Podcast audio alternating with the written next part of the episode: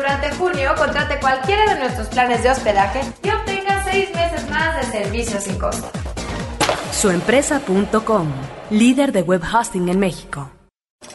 El cine se ve, pero también se escucha. Se vive, se percibe, se comparte. Cinemanet comienza. Carlos del Río y Roberto Ortiz en cabina.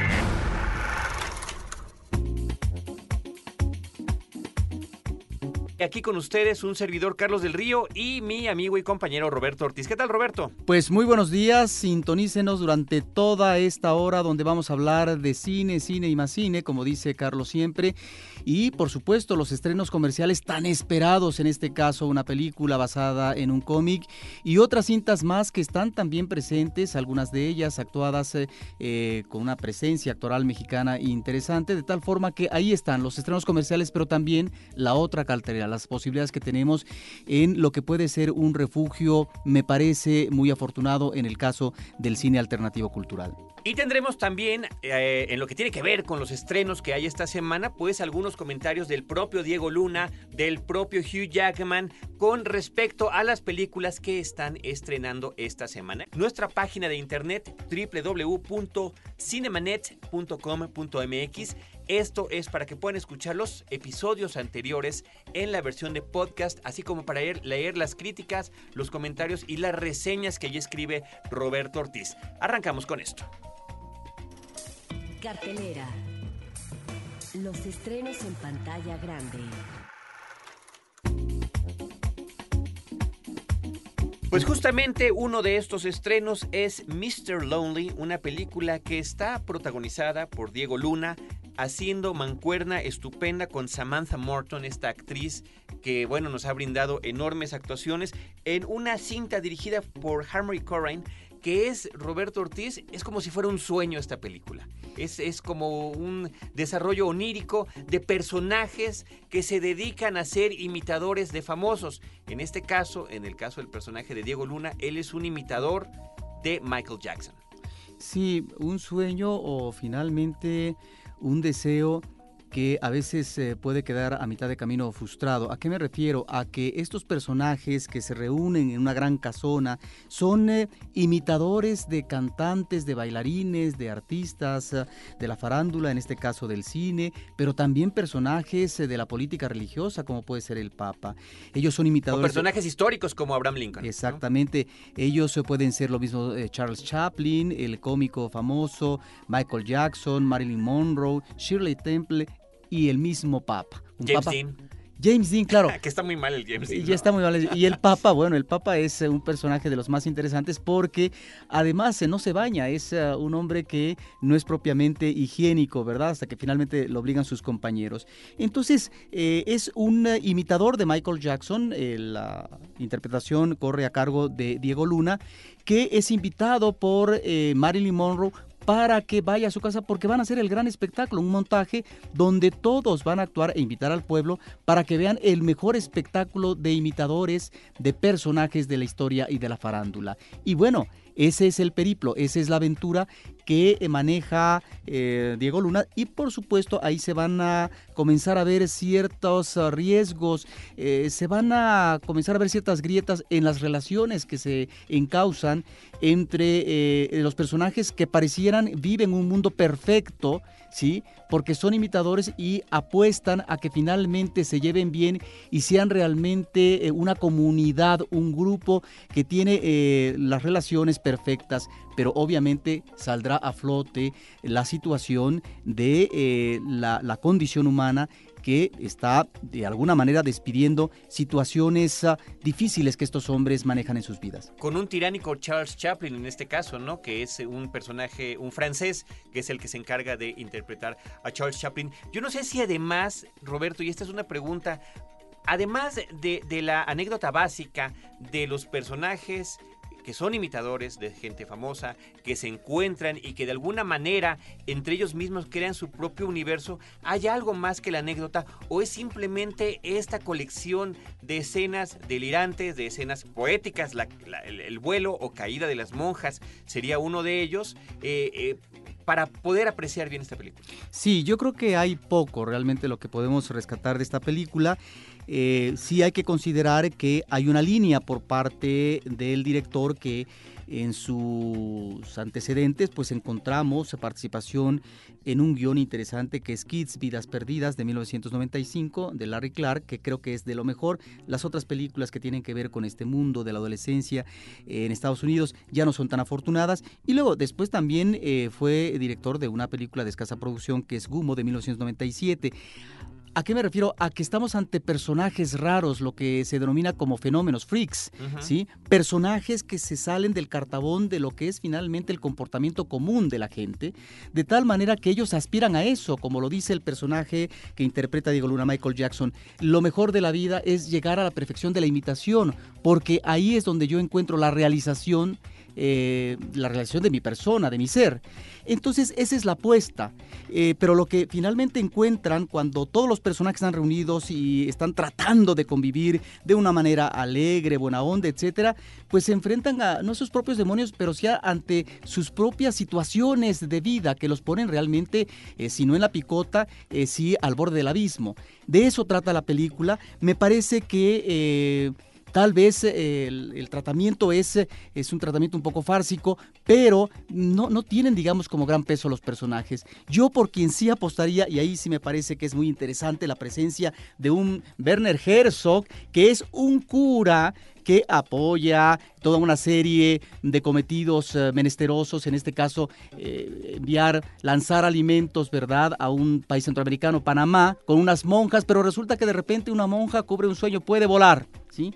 Entonces, ahí la contradicción que enfrenta eh, como cura Herzog me parece que es muy interesante porque estamos entonces ante Herzog, no como director, sino como actor, en un personaje extraordinario, un personaje que está realmente en el extremo de lo que puede ser el manejo de la condición humana. Parece que hay unanimidad en, el público y la crítica sobre esta escena que, verdaderamente es muy interesante, visualmente sorprendente y además muy bien llevada a cabo cinematográficamente. Así está la película Mr. Lonely, estelarizada por nuestro Diego Luna. Creo que es interesante que Diego Luna esté participando en proyectos eh, peculiares, eh, que no tenga una línea en particular, que lo mismo haga películas aquí en México que en el extranjero con diferentes tipos de directores. Una película, podríamos decirlo, de corte independiente, esta de Mr. Lonely, que eh, además fue realizada hace dos años. Es una película del 2007 que hasta ahora se está estrenando. Vaya, nada más de él, Milk ya se estrenó aquí, que fue posterior. Rudy Cursi, por supuesto, que también es posterior. Y bueno, hasta ahora encuentra su lugar en la distribución comercial en la película de Mr. Lonely. ¿Qué les parece si escuchamos de voz de Diego Luna lo que comentó en la conferencia de prensa a partir y con respecto de Mr. Lonely.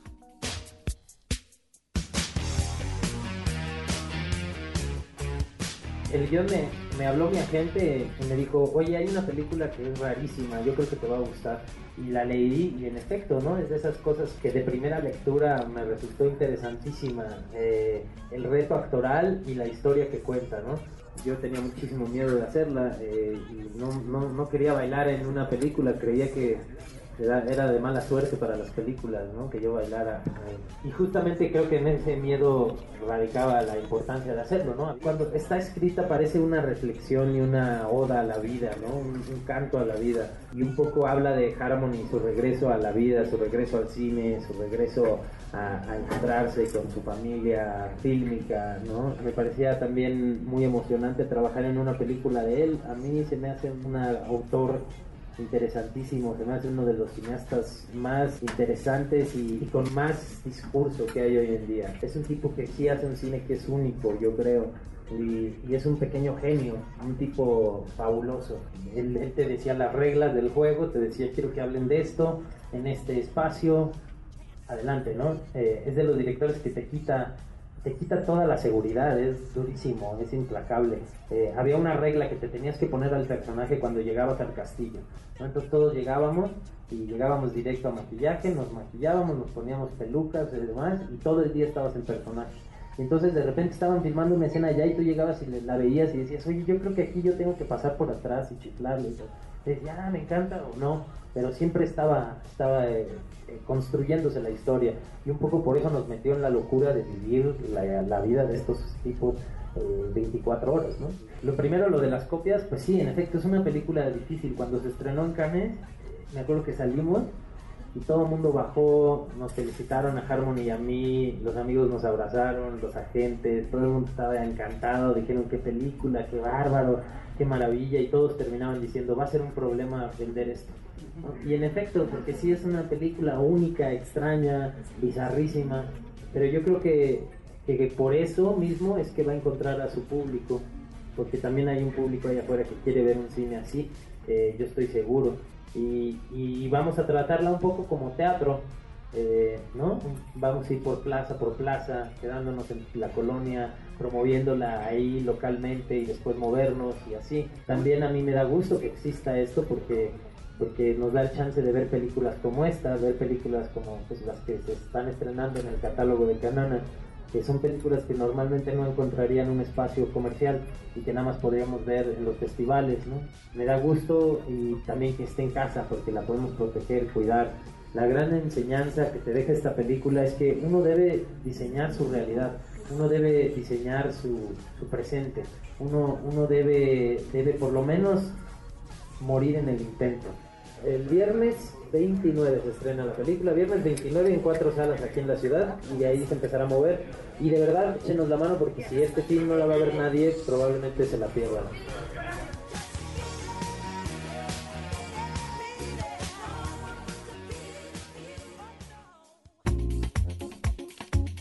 Pues ahí están los comentarios de Diego Luna, haciendo además la invitación para que sea este mismo semana, este mismo fin de semana en el que se vaya a ver la película y que eh, pues tenga la oportunidad, sobre todo como él mismo comenta que está en tan pocas salas la cinta. Pues seguramente son pocas copias y hay que ver a Diego Luna y seguramente ya algunos de nuestros escuchas opinarán qué les parece Diego Luna como actor. Pues mira, aquí tenemos varios eh, comentarios, algunos ya inclusive encontrados. Hugo Cerrillo dice sencillamente, Diego Luna es un pésimo actor. Y por su parte, Alicia García dice, Diego Luna me encanta. Entonces, bueno, pues ahí está. Los las, dos polos. las opiniones distintas. Y justamente por la película Mr. Lonely, el equipo de producción de Cinemanet consideró pertinente poner música de Michael Jackson. Esto en un afán democrático, ¿o no, Roberto Ortiz? Pues no, es eh, pues considerar una música que tiene que ver con una película. Imagínate, Diego Luna haciéndole de imitador de Michael Jackson, pues bueno, vamos a escuchar algo de Michael Jackson. Vamos a oportuno y seguramente el público lo va a agradecer. No, y no deja de ser, no deja de ser cinematográfico, porque justamente la canción que hemos elegido, insisto yo, democráticamente, aparece en la película Moonwalker y es una de las secuencias y escenas más recordadas de la película. Me refiero justamente a Smooth Criminal.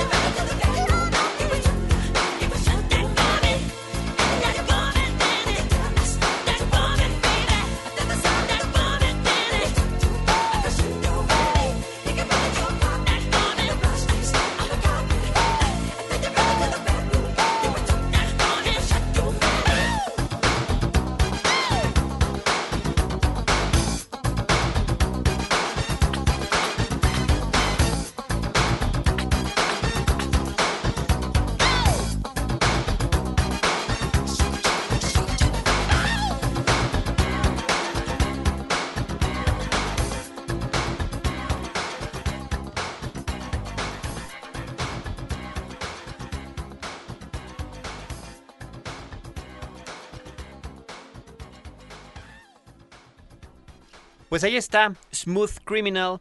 eh, interpretado por Michael Jackson, apareció en la película Moonwalker y justamente por el personaje que interpreta eh, Diego Luna en Mr. Lonely es que se nos ocurrió que podíamos incluir música de Michael Jackson en este programa dedicado al mundo del cine. Perfecto, vamos a continuar con lo que está estrenándose en la cartelera y una de estas cintas se llama Efectos Personales.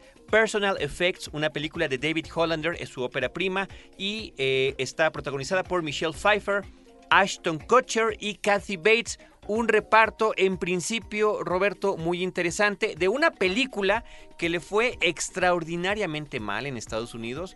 Eh, ni siquiera se aceptó que se exhibiera comercialmente en salas cinematográficas, se fue directo a DVD y la crítica, la poca crítica, la poca gente que la vio, ha sido verdaderamente lapidaria con la película. Bueno, es que la película no se sostiene. Es una película que tarda mucho no solamente en arrancar, sino en estar eh, metida en el conflicto que viven dos personajes, eh, un joven, ¿no? Eh, que eh, tiene que enfrentar el proceso, el juicio de un acusado del, del, del posible, digamos, asesino de su hermana, y por el otro lado, una mujer madura, cincuentona sería, ¿no? Michelle Pfeiffer, que eh, pues tiene que enfrentar la situación también de su esposo asesinado y el juicio de por medio que va a haber. Ahí hay entonces un encuentro, ella de por sí tiene un hijo sordomudo, eh, muy violento, etcétera. Entonces, dos eh, personajes que están en la crisis, eh, viviéndola a profundidad, aislados en buena medida del mundo, menos, por supuesto, el personaje femenino, pero en el caso del personaje joven masculino, eh, sin eh, querer tener un acercamiento con la gente, muy reticente.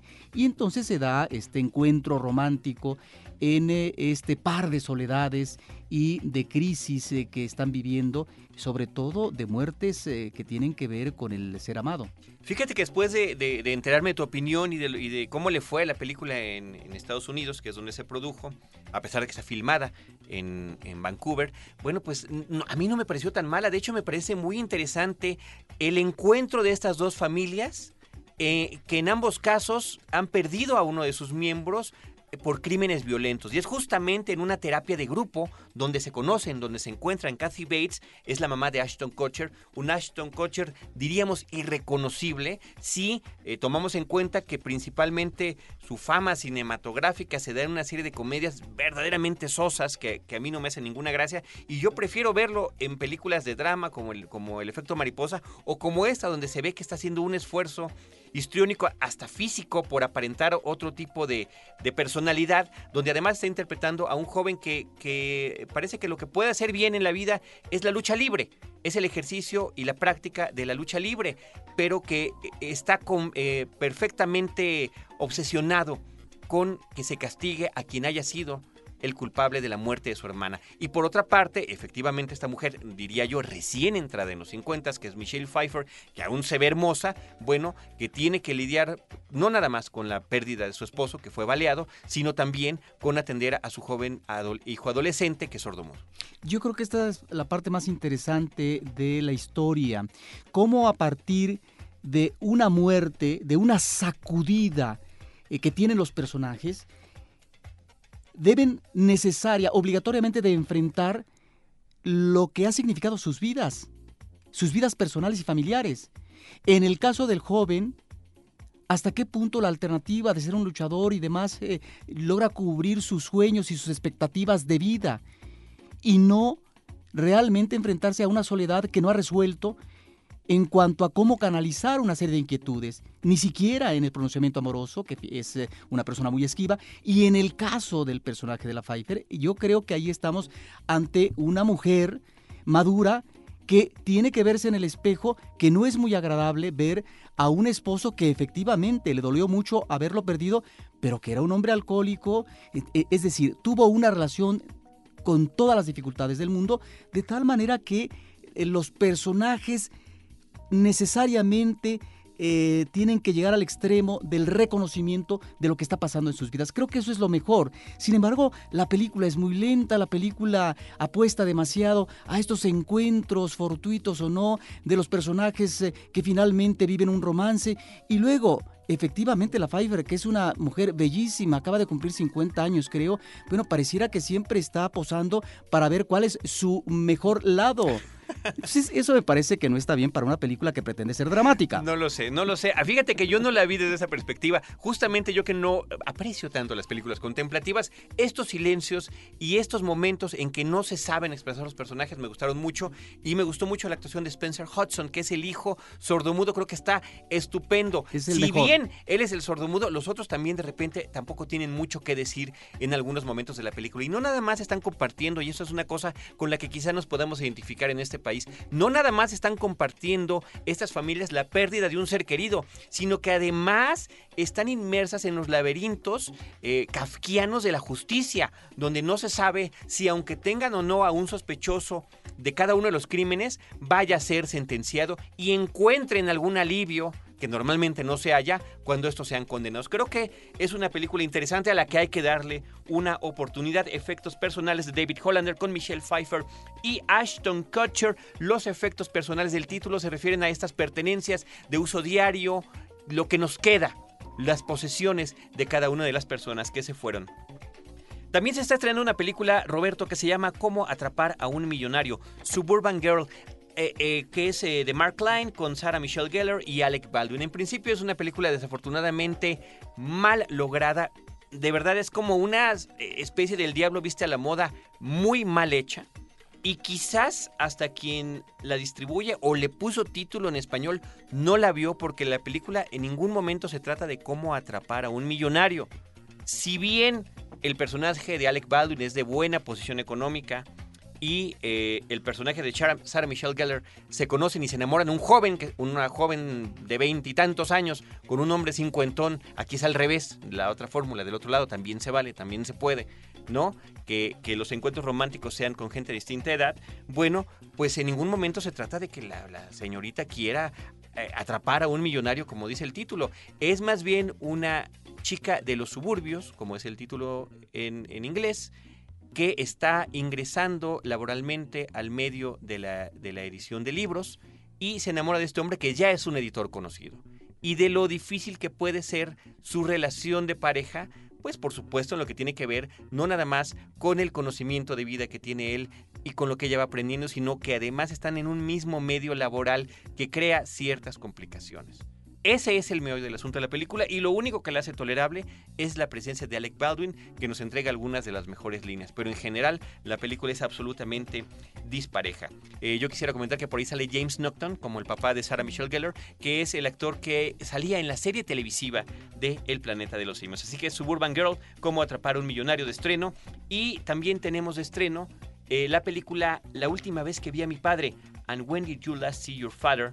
de Arnan Tucker con Colin Firth y Jim Broadbent. Sí, esta es una película que lanza interrogantes al público que la está viendo. ¿Hasta qué punto el ser humano es rehén de sus propios odios y de sus propios ah, rencores eh, que se van fermentando en el tiempo y que quedan ahí en un pasado que no se puede superar?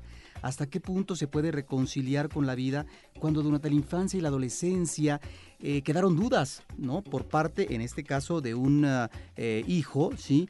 Y que efectivamente los resentimientos que nunca se aclararon están ahí y van a impedir que este niño joven, ahora un escritor consumado, un poeta, un poeta, pueda ver de buena manera a, su padre, o mejor dicho, eh, pueda verlo no sin esas dudas, sin ese odio. Esa es, digamos, eh, la parte, yo creo, de sustento argumental de la película, Carlos. Bueno, pero es también eh, justamente la posibilidad a través del último encuentro que tendrá con su padre, la última posibilidad de verlo porque el padre está agonizante, de regresar, no nada más a verlo, sino regresar a su hogar, a la casa donde creció, a la zona donde vivía y entonces tener a través de una serie de flashbacks los recuerdos de cuál era su relación eh, de en la infancia y en la adolescencia que va variando, por supuesto. Por supuesto, en, en la infancia, pues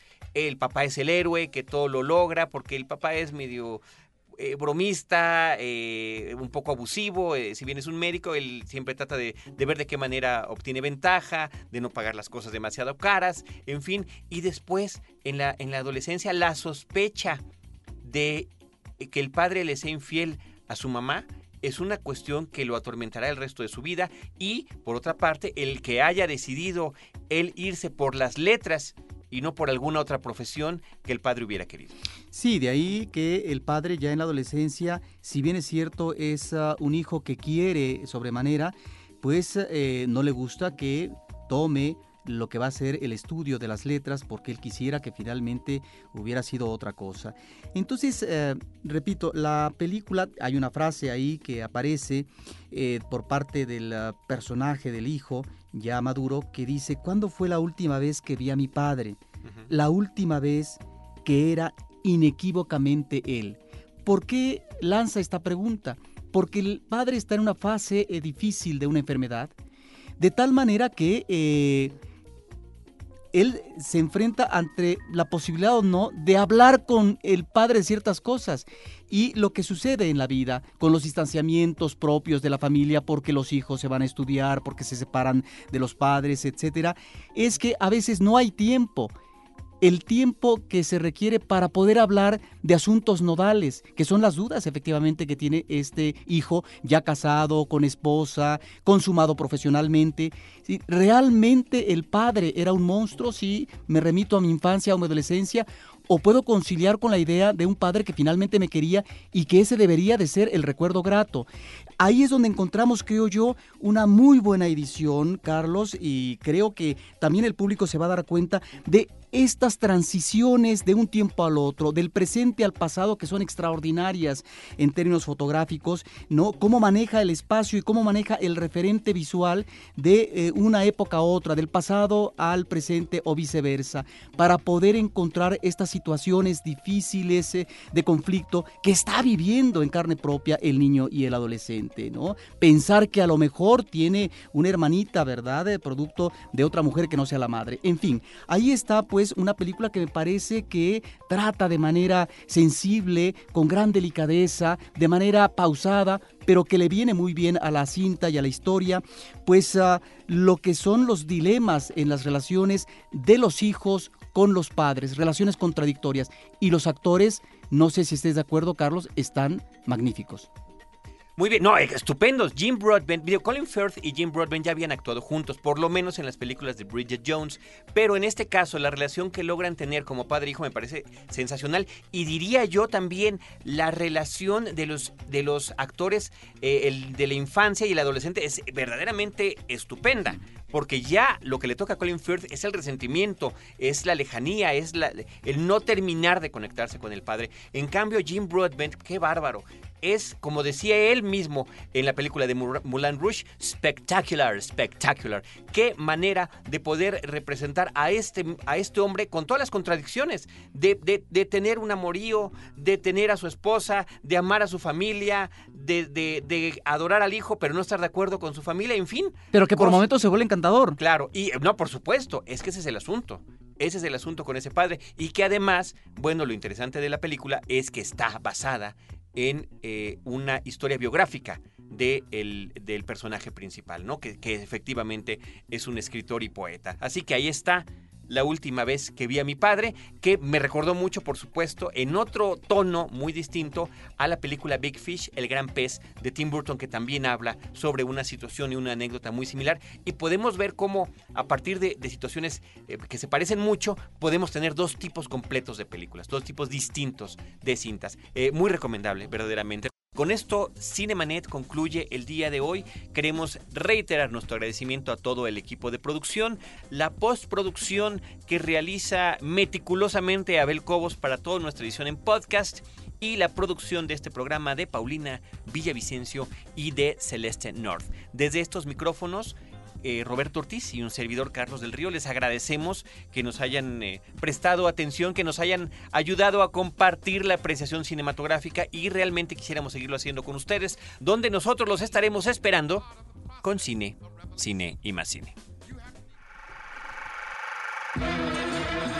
Cinemanet termina por hoy. Te esperamos el próximo sábado, en punto de las 10 de la mañana. Más cine en Cinemanet.